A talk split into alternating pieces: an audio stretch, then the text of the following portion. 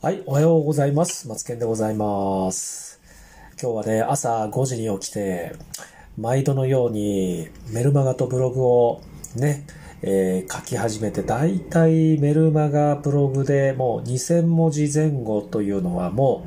う、これはもう自分の習慣化になってきましたね。ちょっとノリに乗ってくると3000文字ぐらいにはなってくるっていう文字数にはなるんですけど、比較的にこのルーティンってもう自分のものになっている習慣化になっているので、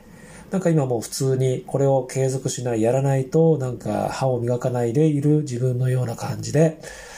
だからこう気持ち悪くなるかなっていうところまでちょっと行き着いたなって感じでね、とてもこのルーティン、朝、まじ、毎朝5時に起きてますよ。ね。それ、それで7時半か8時半までには、もう大体毎日の更新はもう終えているというね。で、8時からもう新たなビジネスモデルを作る。こういったね、音声配信もそうなんですけども、TikTok ショート動画、YouTube、そしてビジネスモデルとかね、いろんなこう記事、ライティングとかをいろいろやりながら毎日毎日過ごしております。これはもうサラリーマンでいるという状況だとなかなかこのルーティンって毎朝継続できないなと思っていて、今のね、状態すごく感謝していますね。毎朝5時ですよ。5時に目覚ましをかけて、で、5時半にも目覚ましをかけて、そして、やるわけですよね。もう今も最近は暖かくなってきてるんですけど、まあそうは言っても朝はちょっとひんやりはしてるんですけどね。とてもこう気分のいい毎日を過ごさせていただいております。はい。ということで、ほぼ毎日音声配信をね、収録しているんですけど、まあたまにはね、あの、どんな放送内容をお伝えしようかなと思っているんですけども、今日は主婦の方にとっておき、要は、え家事代行ではなく家事をされている、えーね、お母さん、ママさんたちに向けてね、副業をするときにこれだけはやめておいた方がいいよという内容をお伝えしようかなと思っております。えっ、と、主婦っていう言い方をね、させていただきますね。で、主婦が隙間時間にどうやって稼ぐのか。これだけはやばいやり方っていうのがありますので、それをしなければ、隙間時間に稼ぐことも可能だよっていう、そんな考え方もできるんじゃないかなと思っておりますので、3つあります。早速スタートしましょうかね。1つ目は、やってはいけないこと1つ目ですよ。時間を奪われることはやりせばいけませんということです。で、時間を奪われることってどういうことかというと、やっぱり主婦といってもね、専業主婦の方や本業があっても主婦の方もいらっしゃると思うんですけれども、限られてる時間の中でやりくりをしなきゃいけないじゃないですか。で、新しく始めるお仕事にしてもね、本業のお仕事の時間を増やすにしても時間は圧倒的になくなってしまいますよね。で、会社勤めということは自分の時間をね、会社に預けてその対価としてお給料をもらうということになるんですけど、もちろん提供した分、その分のお金は増えるでしょうけれども、使う時間を想像するのもいいと思います。というのは、家事に時間、育児に時間、本業に時間、このように毎日時間に追われてますよね。で、その中でね、収入のための出勤っていう時間もあれば、子供を迎えに行く時間、帰宅後、ご飯の準備する時間、家のことをやる時間、お風呂に入って寝る時間、起きて朝の準備をする時間、仕事に出かける時間、この行動ってずっと続くじゃないですか。ね。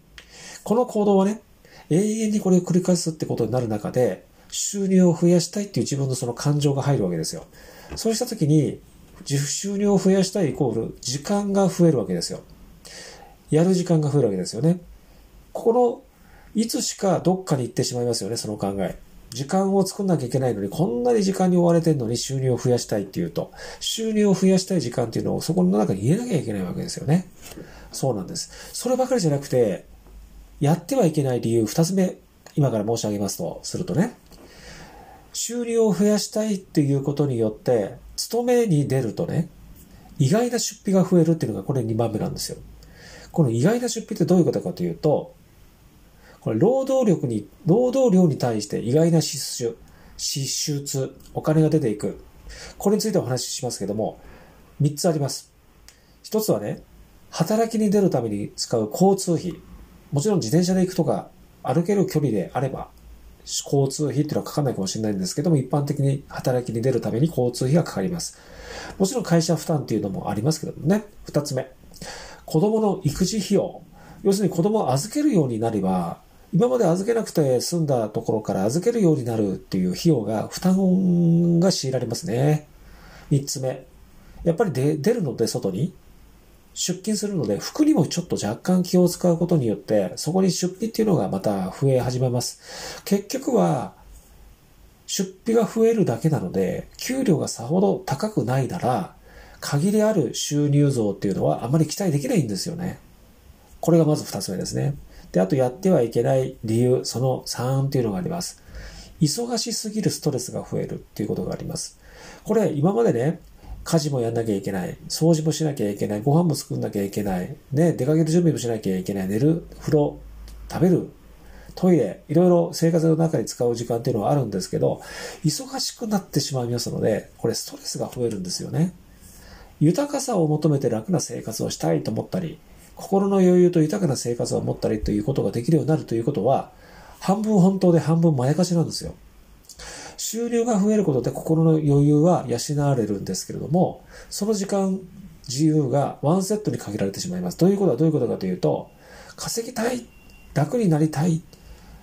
豊かになりたい、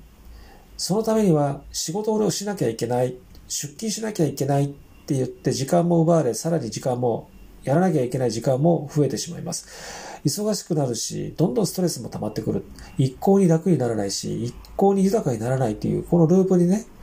入ってしまいます。危険なのはラットレースって言われるものなんですよね。ラットレースってどういうことかっていうと、ハムスターが回り車の中にぐるぐるぐるぐる回っていて、一点集中で目の前にしか集中できなくて、結果、ぐるぐるぐるぐる歯車の中で回ってるだけの状態。これラットレースって言うんですけど、この状態になってしまうんですよね。横を見れば別の世界が見えるにもかかわらず、前向かないと進まないために、どんどんどんどん歯車を回すことだけに注力、集中していくっていうことになってしまいますので、そうならないためには、じゃあどういうふうな副業がいいのかっていうのを、今から3つご紹介します。1つ、スキル、知識への投資。2つ、金融資産の投資。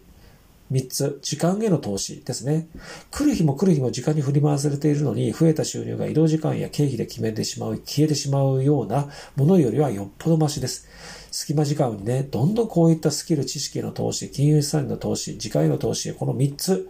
これをやり続けていくことが、私はむしろ同じ時間内でやるとしたら、こちらをやることを私はお勧めします。ということで今日の放送はね、朝から主婦は主婦の方がやるべき副業3つ、やってはいけない行動3つをお伝えしました。ということでね、またの放送でお会いいたしましょう。それではまたの放送でお会いしましょう。